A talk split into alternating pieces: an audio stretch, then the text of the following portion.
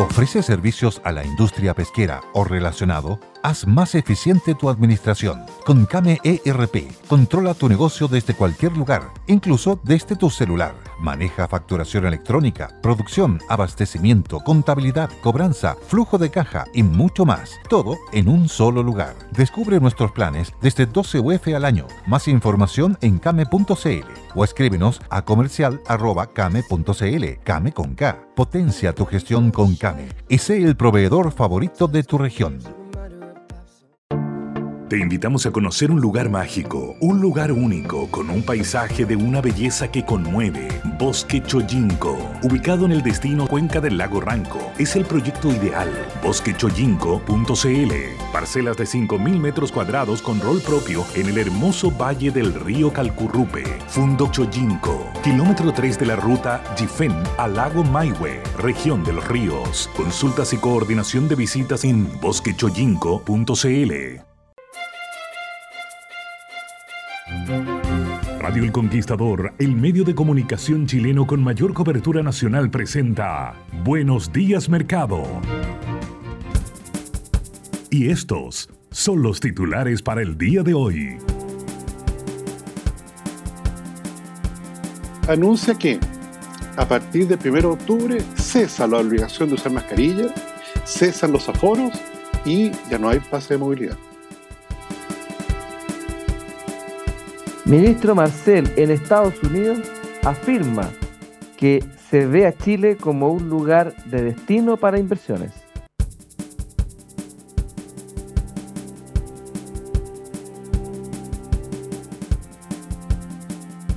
Bien, ¿qué tal? ¿Cómo están ustedes? Muy buenos días, gusto de saludarlos. Bienvenidos al eh, Buenos Días Mercado, este día jueves 22 ya de septiembre. Don William Tomás, ¿cómo está? Buenos días. Con una buena noticia, yo creo que podría parecerlo, ¿ah? Una buena noticia en términos de la desaparición de las mascarillas, de los aforos, del pase de movilidad como exigencia, lo que evidentemente favorece el desempeño de la economía en, en varios sectores que han estado particularmente afectados. Por eso y lo otro, que podría parecer una buena noticia, que el ministro haciendo de un país diga que su país es un buen destino para uh, las inversiones y que se ha ido transformando, derivando la economía chilena en progresivamente más segura para ello, podría parecerlo si es que uno no tuviera algunas dudas, ¿no? ¿No verdad?, respecto de, de, esto último, que es lo que fue a decir el ministro Marcela ya a, a Nueva York y, y, las posibilidades que le hayan creído o no, no sé, pues, don Willy, ¿cómo, cómo lo ve usted? Mira, eh, bueno, justamente ayer eh, tuvimos un uh, mm. tuvimos una, un par de reacciones sobre este tema. Eh, el ministro Marcel acompañó al presidente Boric a eh, su participación en, en, la reunión, creo que es anual de la ONU, de la Naciones Unidas. Asamblea General de la ONU. Es, la Asamblea General de las Naciones Unidas. Donde, por supuesto, es un acto político y el presidente, eh, ya hemos leído todo lo que dijo, da lo mismo. Sin embargo, la presencia del ministro de Hacienda tiene que ver con también eh, ir a, contar un poco que, en qué está Chile en materia económica post plebiscito. ¿ah? Eh, y por supuesto ir a eh, conversar con inversionistas. Hay mucho inversionista institucional en Estados Unidos y mucho inversionista importante que tiene su sede en Estados Unidos y por lo tanto parece, parece toda lógica y siempre se hace además que el ministro de Hacienda acompañe al presidente y, y, va a, tener estas reuniones. ¿ya? Eh, sin embargo, eh, el ministro eh, en, distintas reuniones, ¿ah? y esta información que uno ha recibido de distintos lados nomás, de conversaciones, pero el ministro hizo un, buen esfuerzo por tratar de dar proyección a, a, las cosas que va a hacer este gobierno. Yo creo que el ministro Marcel goza de una reputación muy importante, sobre todo en Estados Unidos. El ministro Marcel trabajó en el Fondo Monetario Internacional, entiendo que trabajó en el Banco Mundial también, así que por lo tanto tiene mucha gente y muchas personas lo conocen y conocen de su seriedad y su profesionalismo.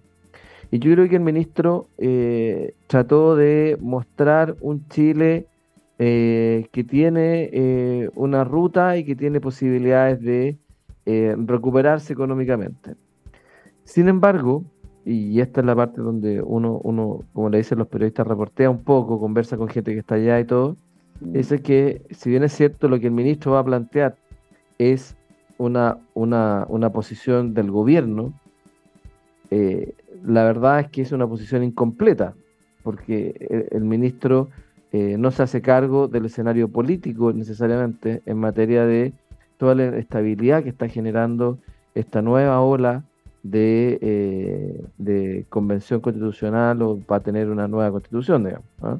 porque eso le va a generar de nuevo al país otro estrés, estrés a las inversiones, estrés a, la incertidumbre, estrés al riesgo, eh, y por lo tanto eh, los inversionistas entienden esto y también, también hay una cierta preocupación a nivel de Estados Unidos de cuánto es capaz el ministro de resistir las presiones internas. O sea, esto es lo que él plantea es la posición del gobierno, por supuesto, la posición de él, por supuesto, pero cuánto de las fuerzas políticas que hay eh, internamente eh, van a lograr cambiar esa, ese, ese plan de trabajo. Me refiero, por ejemplo, al senador Núñez, Daniel Núñez creo que se llama, que dijo que si se movían un poquito, ellos se iban para abrir al frente. ¿Ah? Y eso significa pasar a la oposición y significa muchas cosas en términos políticos y en términos prácticos desde, desde, desde, desde el rol que tienen ellos como oficialistas, como gobiernistas, ¿cierto? Entonces, creo que eh, si bien es cierto, el ministro goza de muy buena reputación, el ministro goza de respetabilidad, pero creo que todavía persisten las dudas en los, eh, en los inversionistas de, primero, qué proceso vamos a tener de nuevo, y aquí eh, yo creo que eh, si, no hacemos un proyecto claro eh, de qué es lo que vamos a hacer, vamos a entrar en un problema de incertidumbre feroz. Considerando que, tal como lo dijo la ministra Camila Vallejo en algún minuto, el proceso terminó y terminó el 4 el 4 de septiembre. Ese día terminó el proceso constitucional. Si se aprobaba, como decía ella, se implementaba la nueva constitución y si se rechazaba, seguía vigente la constitución actual. No hay por qué cambiar esta constitución en ese sentido, porque esto, esto, había un plazo y ese plazo ya se cumplió. Se hicieron todos los procesos, se terminó y la, la ciudadanía con un 63% dijo no, yo rechazo esto. Y rechaza, por supuesto, todo y, eh, y por lo tanto la clase política se está haciendo, se está haciendo cargo de algo que, en mi, en mi opinión, no tiene por qué hacerlo, digamos. ¿ah? En particular, porque si uno mira, mira la información, mira los datos, el 80% que aprobó ingresar a este proceso constitucional fue un 80%, pero sobre un 40% que votó del padrón electoral. De los más de 13 millones por ahí, Ahora un 63 sobre 8, claro, sobre 85%. Claro, el, el 32% de las personas dijeron que querían una nueva constitución. Y hoy día, el 4 de septiembre, el 62% del padrón electoral de los que votaron, porque votaron 13 millones y algo, que es bastante cercano, entiendo, al padrón electoral. A la totalidad de los que podrían haber votado, sí. Pero sea como se sea, el doble de personas dijeron que no. Entonces, que la clase política venga ahora a rasgar vestidura y a decir que tenemos que hacer un nuevo proceso, es torcer la voluntad popular, porque solo el 32%, comparándolo con los que votaron ahora, el 32% dijo que quería una nueva constitución y hoy día el 60 y tanto por ciento dijo que no. Mm. Entonces, eh, si, si ese elemento no está en la discusión, no vamos a tener más que una bravata política que le va a agregar más incertidumbre a la economía. Y cuando hay incertidumbre económica, señor auditor, el único perjudicado es usted porque se disminuyen las posibilidades de que las empresas inviertan, de que se genere mm, crecimiento económico, que mejore el empleo, mejore las remuneraciones, etcétera. Así mm. que, lamentablemente, eh, si bien es cierto, yo creo que el ministro Marcel fue, hizo un buen intento, hizo un buen esfuerzo, pero persisten estas dudas a nivel de los inversionistas de cómo va a seguir adelante este proceso. Mañana va, mañana va a ser un día políticamente interesante que puede ir o, no en respaldo de esta versión que quiso dar el ministro Marcel en, Nueva York, Willy, además, porque Se retoman finalmente las conversaciones suspendidas durante casi 10 días, un poquito menos, una semana un poquito más, eh, entre oposición y oficialismo, ¿no es verdad? En el Congreso a propósito del diseño del nuevo proceso constituyente y la... Hay, hay varias ideas dando vuelta, no sé si serán a, eh, a, concretar todas, pero una de ellas tiene que ver con eh, la creciente convicción en algunos de los sectores de la oposición política de la necesidad de un, de, un plebiscito de, entrada, ¿vale? Es decir, preguntarle a las personas, como se les preguntó el, el 2020, digamos, si es que les interesa un nuevo proceso constituyente, y me imagino si es que eso se, concreta, qué características debería tener, digamos, ¿eh? Eh, y, presentar ahí alternativas respecto de aquello. Eso está encima de la mesa como una posibilidad, pero lo que más claramente aparentemente está es generar eh, eventualmente un proceso constituyente, si es que ello ocurre, con o sin eh, proceso constituyente, con bordes, se ha dicho.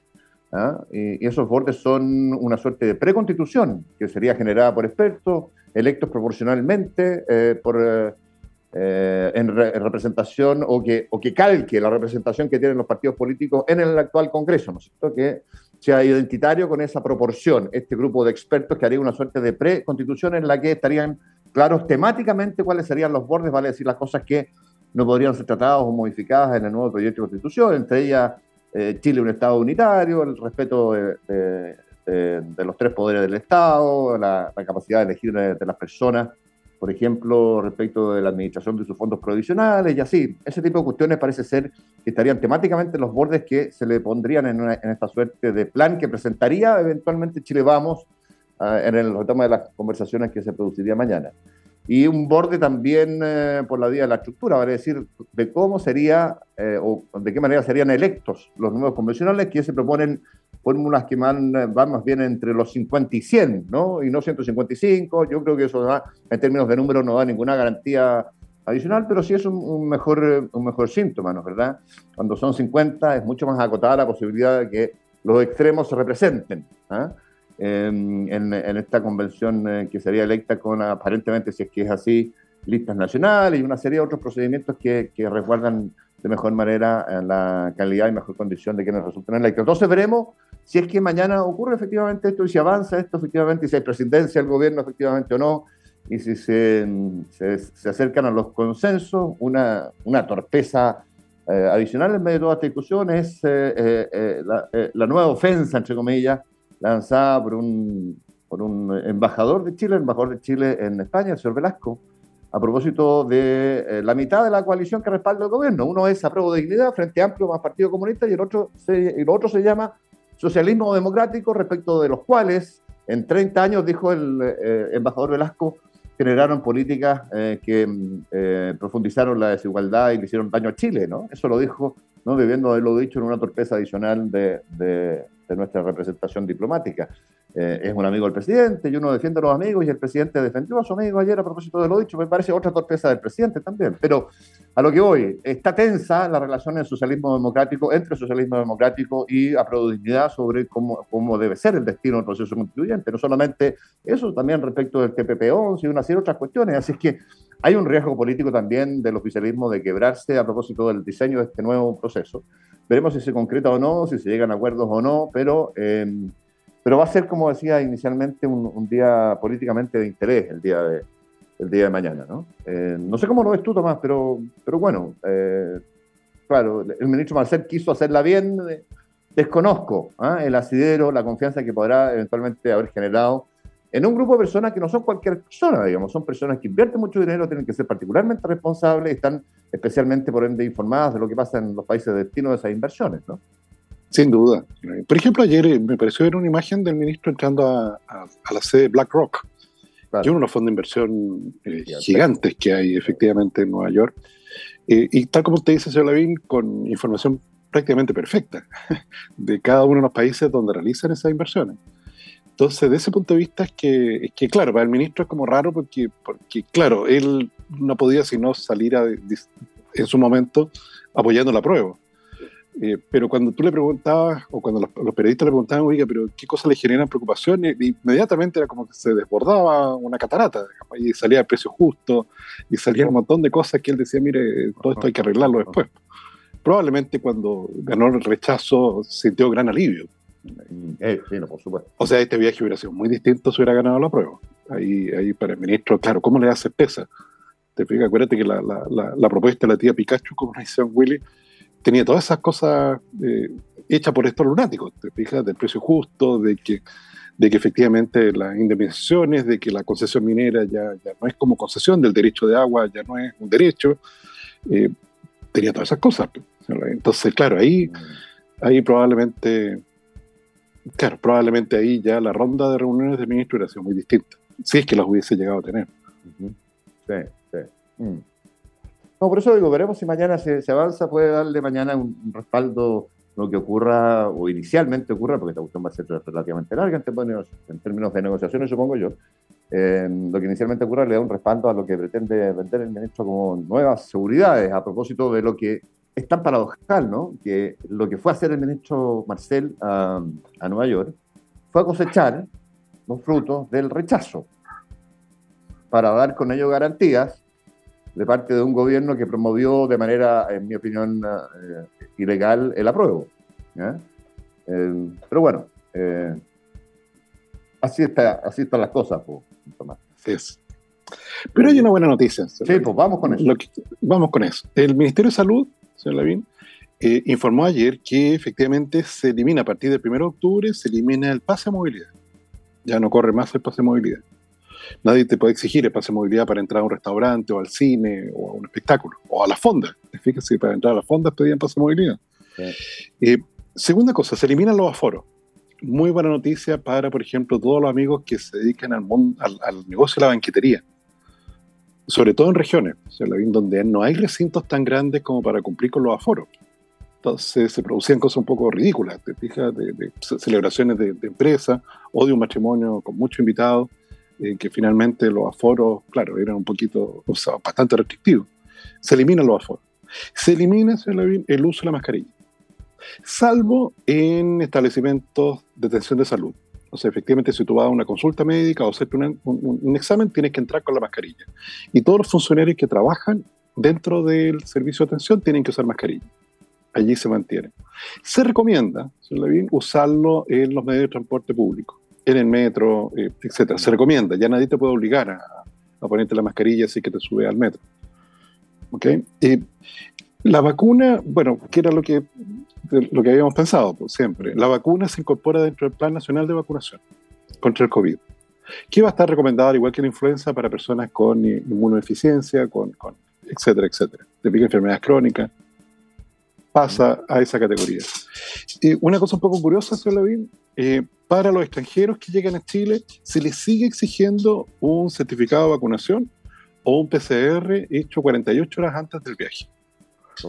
Y además se mantiene un muestreo aleatorio en el aeropuerto. Es un poco raro, eh, igual es un poco raro. Ningún otro, que yo recuerde, que, lo, que estuve revisando, ningún otro país del mundo mm. lo sigue manteniendo eso. Entonces es una cuestión un poco rara. Por eso las agencias de viaje eh, están, eh, están, o el mundo del turismo está diciendo, oye, pero ¿para qué mantiene esa cuestión? Sí, no, no, no, no, ningún destino turístico eh, hoy día exige algo parecido. ¿Te explica? Pero sí, quede allí. Y en eso se le una pequeña cronología de todo esto, porque todo este periodo, señor Lavín, hemos tenido que aguantar que le den tribuna a chiflados y seres mitológicos de todo tipo y especie. Mm. ¿Okay? pseudos expertos en estadística, pseudo expertos en, en, pandemias. Eh, tuvimos que soportar al colegio médico todos los días, todos los días haciendo declaraciones en contra del gobierno, todos los días. ¿Ok? bueno, por eso me sorprendió ayer un tuit de la expresidenta del colegio médico, ex ministra del Interior, es Isquia celebrando esta medida. Cuando nos querían meter, entre bueno, el cortocircuito, no, apagar la economía chilena por dos semanas o tres semanas, pero bueno, todas esas cosas. No, mira, tuvimos que soportar todo tipo de lunáticos durante, durante dos años. todo esto me acuerdo, sí, particularmente de uno, el presidente del Colegio Médico Potetú de la región de Atacama o algo así, no recuerdo con precisión, que hablaba de 7 millones ah, de, de, casos ahí, y muertitos no sé cuánto, y qué sé yo, en, una eh, expresión, en una eh, alocución con una ansiedad una falta de información, como dices tú, ¿eh? loquitos, disparatados, seres mitológicos, tratanistas, en fin, todo, todo, lo que uno puede entender que, ocurrió y que, es muy adverso a lo que fue el manejo muy distinto, digamos, lo que fue el manejo profesional, eficiente y serio que se hizo de la No, sin duda. Porque piensa usted. A pesar del colegio médico. A pesar del colegio médico. Piensa usted que efectivamente el, claro, el primer caso es el 3 de marzo del año 20. De 20 El 18 de marzo se declara, se declara estado de catástrofe. El 22 de marzo empieza el toque de queda. Toque de queda. Tuvimos toque de queda. Si se nos empiezan a olvidar todas estas cosas. el 25 de marzo, cuarentena. Para siete comunas de la región metropolitana.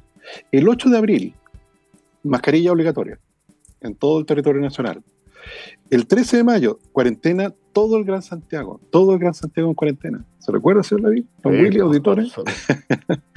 sí, 24 de diciembre, ahí ya empezó la esperanza. 24 de diciembre, llega el primer cargamento de vacunas. ¿Se recuerda que llegaron primero unas cajas chiquititas? Una caja así como de. Acuérdense, eh, algunos senadores de, oposición en esa época burlándose. Sí, pero ¿cómo si esto no sirve para nada? Esto no, no, no, no, no va a permitir vacunar ni siquiera mil personas. Bueno, y era las vacunas para la primera línea, para la primera línea de defensa de combate contra la pandemia, el personal médico. Y ya el 3 de febrero del 21 empieza la vacunación masiva. Entonces hemos pasado, señor Lavín, 905 días con uso obligatorio de mascarilla. Con todo esto, acuérdate tú, eh, y, cómo esto hace surgir justamente restricciones a la libertad, pequeños tiranos sanitarios. Yo me recuerdo las fiestas patrias, fiestas patrias en la cual eh, la tirana en esa época eh, sanitaria amenazó con allanar los hogares. Acuérdense ustedes, amigo. Allanar los hogares para ver si dentro se estaba cumpliendo el aforo. Allanar los hogares, oigan, con la ley 20.000 de narcotráfico, eh, para allanar un hogar necesita la orden de un juez. Y aquí no, quería ella, por sí y sí. por eso delantal y ir a allanar los hogares, descerrajar eh, los domicilios para ver si adentro se cumplía el aforo o no tuvimos que aguantar 905 días con todo ese tipo de mente. Entonces, ni perdón ni olvido, ¿eh? ni perdón ni olvido con todas esas personas.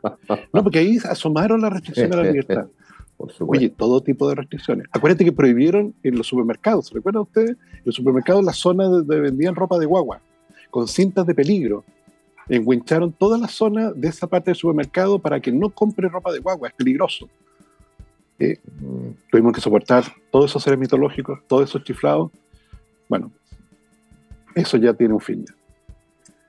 Tal cual, pues. Tiene un fin nuestro primer bloque también, porque Sebastián se nos apareció ahí. Tenemos restricciones horarias, Tomás. Vámonos a corte y, y regresamos en minutos con el Buenos Días Mercado.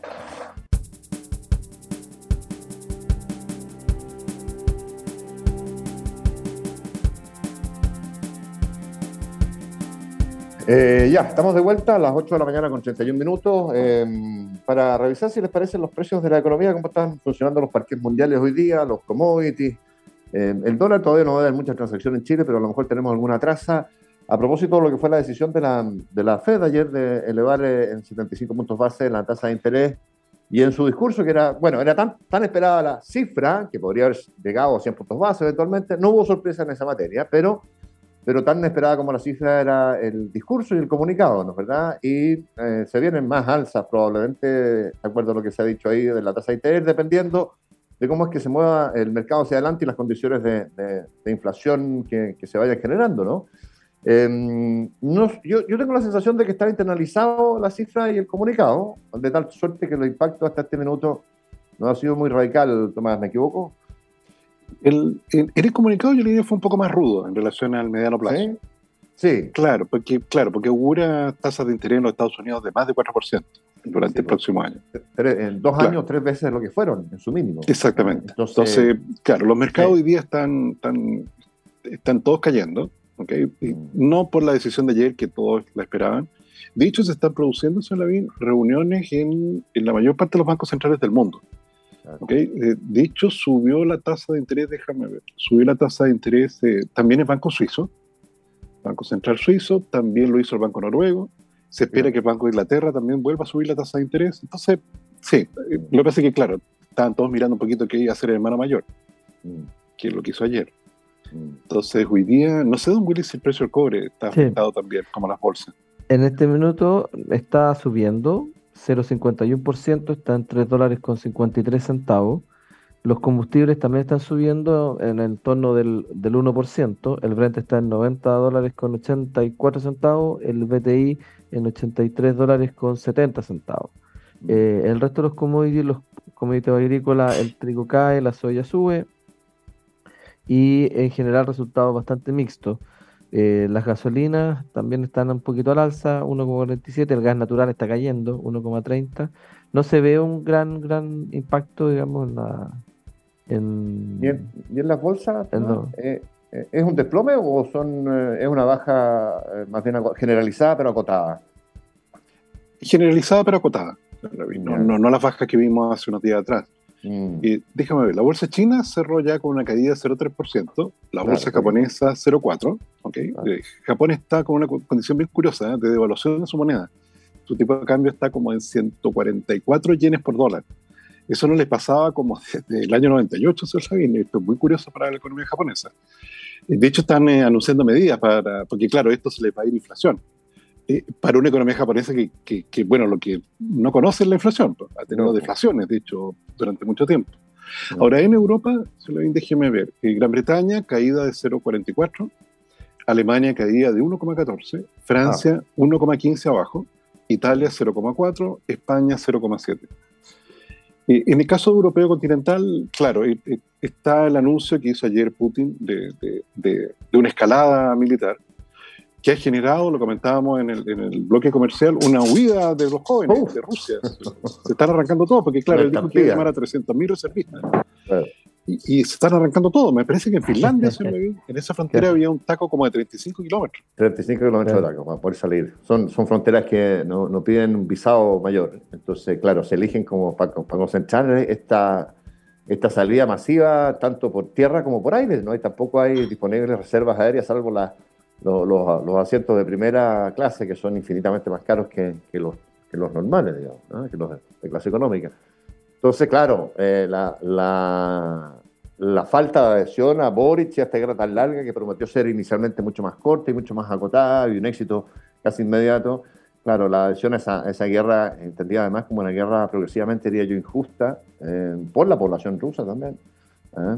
está teniendo consecuencias bastante drásticas. O sea, es difícil que un mandatario que está llevando adelante algo tan brutal como es esta guerra, condenada a nivel mundial, por su brutalidad, es difícil que un mandatario sobreviva a la crítica que ya no, no verbaliza la población, simplemente se escapa.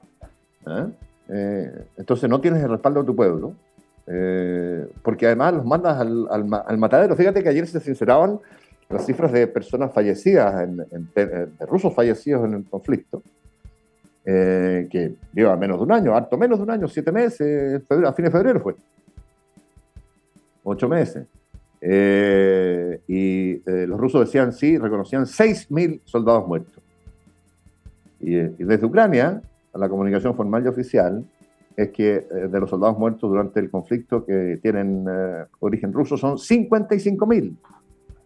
¿Ah? Probablemente ni una ni otra cifra sean exactas, pero, pero si uno se va por el medio, es una cantidad brutal de personas, de soldados rusos fallecidos en una guerra que está siendo mucho más difícil para ellos de lo que eh, creyeron inicialmente que iba a ser.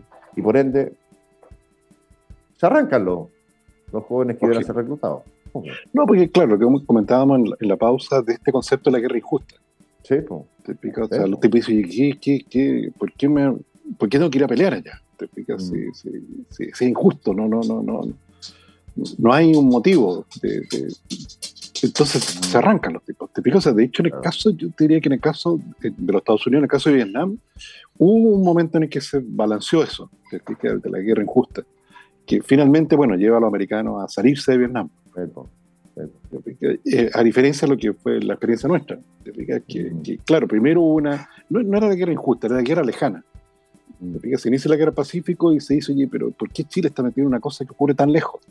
¿Qué, qué, nos importa a nosotros? ¿Por qué tenemos que estar allí? Pero después de la gesta de Prat, todo cambió. y ahí se llenaron los regimientos de chilenos que querían ir a la guerra al norte, querían irse para el norte. Pero, sí, la pregunta es cómo sobrevive un líder, en este caso, de una guerra considerada injusta, con una estampida población de esta naturaleza, vale decir, militarmente y políticamente muy dañado. ¿eh?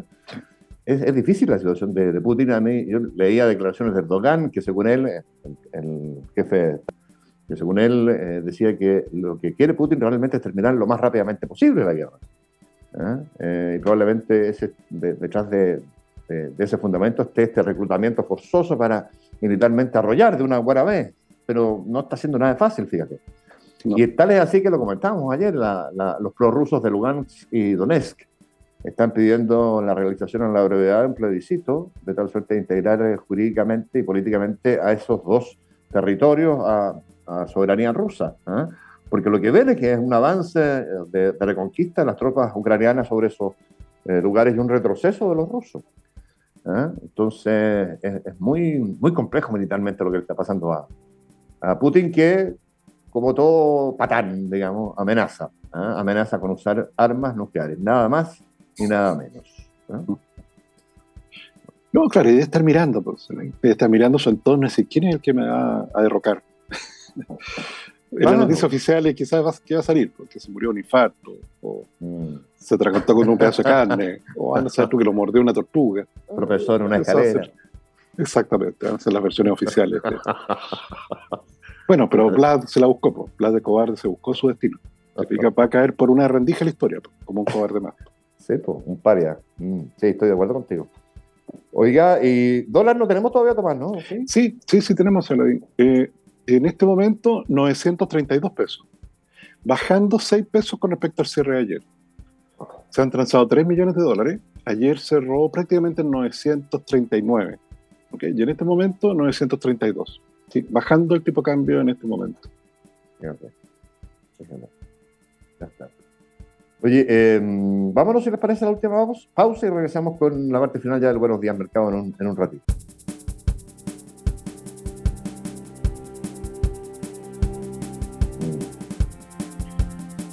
Eh, ya, estamos de vuelta a esta hora de la mañana, son eh, las 8 con 46 eh, minutos. Tenemos algún tiempo para otros temas y tú, Willy, ¿te parecía de interés comentar uno respecto de la Comisión de Mercado Financiero y algunas, y, algunas iniciativas que están ahí en el Congreso advirtiendo los riesgos que ello podría suponer? ¿no?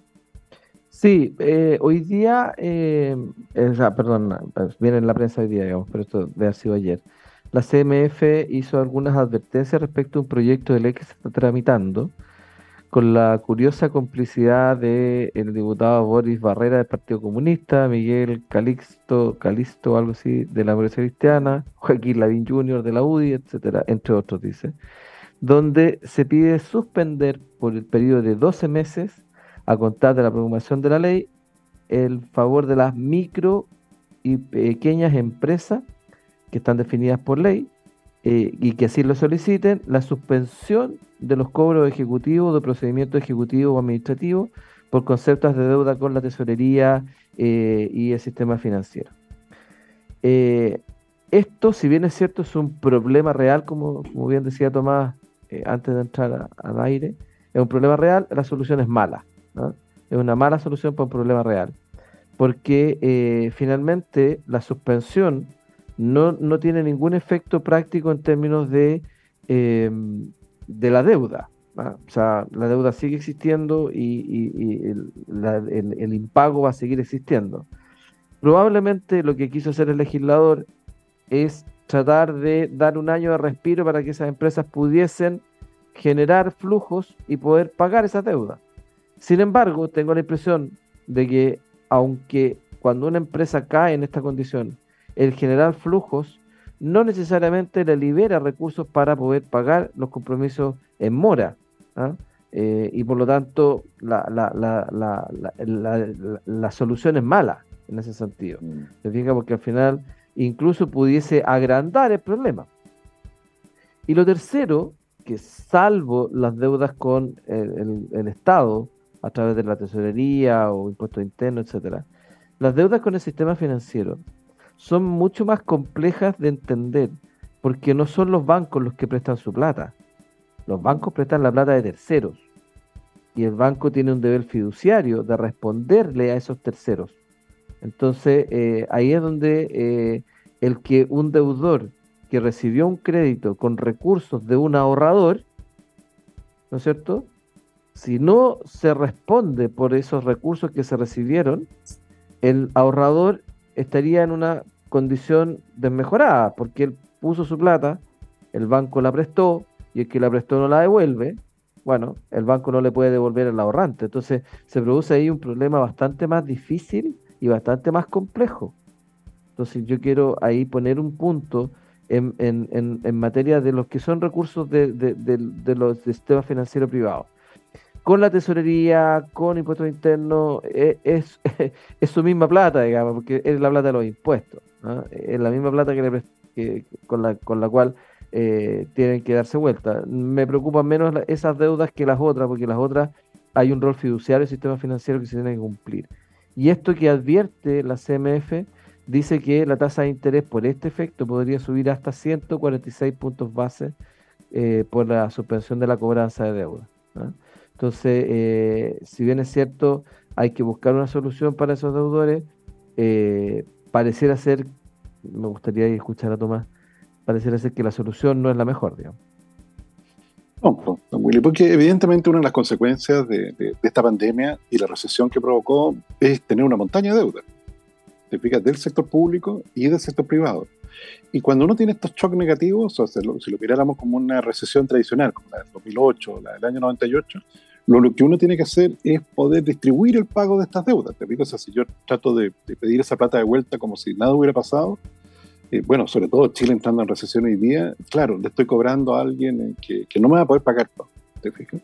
Entonces, eh, es reprogramación. Si al final te recuerda, Willy, que, en el caso de Chile, Nan Somerville y recorrió justamente a los acreedores de Chile renegociando la deuda. Te fijas, si no, no, en esos años, los años 80, no éramos capaces de pagar como lo habíamos pactado.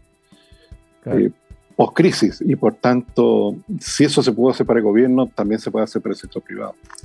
Claro, si en el fondo yo creo que la solución, como bien dices tú, y también comparto eso, eh, la solución va más bien por el lado de reprogramar, de, de, de, claro, y sacarlo de los boletines. Claro. sacar, hay que siempre hacer el esfuerzo de, decir, mira, aunque me pagues poquito, eh, anda pagando paulatinamente y sacarlo del boletín comercial y sacarlo, sacarlo de mora. Eso es muy, muy importante. Aunque el esfuerzo, aunque sea pequeño, pero si es sistemático, permita que, ese pequeño empresario efectivamente se salga de DICOM. Porque si no entra en una espiral que, es muy difícil de... Yo he visto empresas en DICOM que al final compran los materiales con tarjetas de crédito de tiendas de los trabajadores. ¿Te explicas? una pequeña empresa constructora. ¿Te Le sale un, trabajo de arreglar una casa y, van las personas con su, los trabajadores de la empresa y el dueño con su tarjeta de crédito personal a comprar materiales de construcción, porque está la empresa en DICOM. Entonces, sacarte de DICOM es una cosa que uno tiene que tratar de hacerlo lo antes posible. Claro. Sobre todo en sentido excepcional de la, de la situación, digamos. Y que mm, obviamente eh, y causar el menos daño posible desde el punto de vista, sobre todo, de la mantención de los empleos asociados a esas empresas y qué sé yo. Entonces, claro, no parece muy cuerda la, la, el proyecto de ley y sus consecuencias. Nos pregunta un auditor, señor Levin, el, nombre del libro de, Somerville se llama Negociando en tiempos difíciles. Ah, es el nombre de. Ahí él cuenta su periplo. Todo el anecdotario, además, sí, porque es bien interesante. con las anécdotas que tuvo con John Reed, el, gerente general de Citibank de ese momento. Uno de los principales acreedores de Chile. Sí, sí. bueno, no nos queda mucho más tiempo, así que empezamos a despedirnos, Tomás Don Willy. ¿Salvo que quieran recordar ahí el, precio del, dólar? ¿Se ha ido evolucionando, Tomás? ¿no? 936. Se empezó a subir de nuevo. No, mira, el dólar como que, como que baja un poquito para agarrar vuelo para subir. Como que mm. no, no. Sigue subiendo. Sigue subiendo. Muy mal asunto. Las bencinas van a subir esta semana, ¿eh? Tú lo habías anticipado. Sí, sí, claro. Hoy día, hoy, día sale ese Hoy día, sí, claro. Ya está. Oye, eh, ya, nos reencontramos entonces mañana. Que lo pasen estupendamente bien. ¿eh? Que tengan buenos, buenos días. Hasta mañana.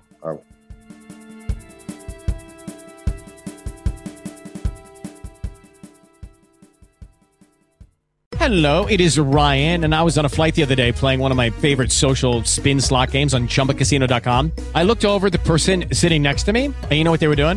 They were also playing Chumba Casino. Coincidence? I think not. Everybody's loving having fun with it. Chumba Casino is home to hundreds of casino style games that you can play for free anytime, anywhere, even at 30,000 feet. So sign up now at chumbacasino.com to claim your free welcome bonus. That's chumbacasino.com and live the Chumba life. No purchase necessary. VGW, void, prohibited by law. See terms and conditions 18 plus. With lucky landslots, you can get lucky just about anywhere. Dearly beloved, we are gathered here today to. Has anyone seen the bride and groom? Sorry, sorry, we're here. We were getting lucky in the limo and we lost track of time. No, Lucky Land Casino, with cash prizes that add up quicker than a guest registry. In that case, I pronounce you lucky. Play for free at LuckyLandSlots.com. Daily bonuses are waiting. No purchase necessary. Void where prohibited by law. 18 plus. Terms and conditions apply. See website for details.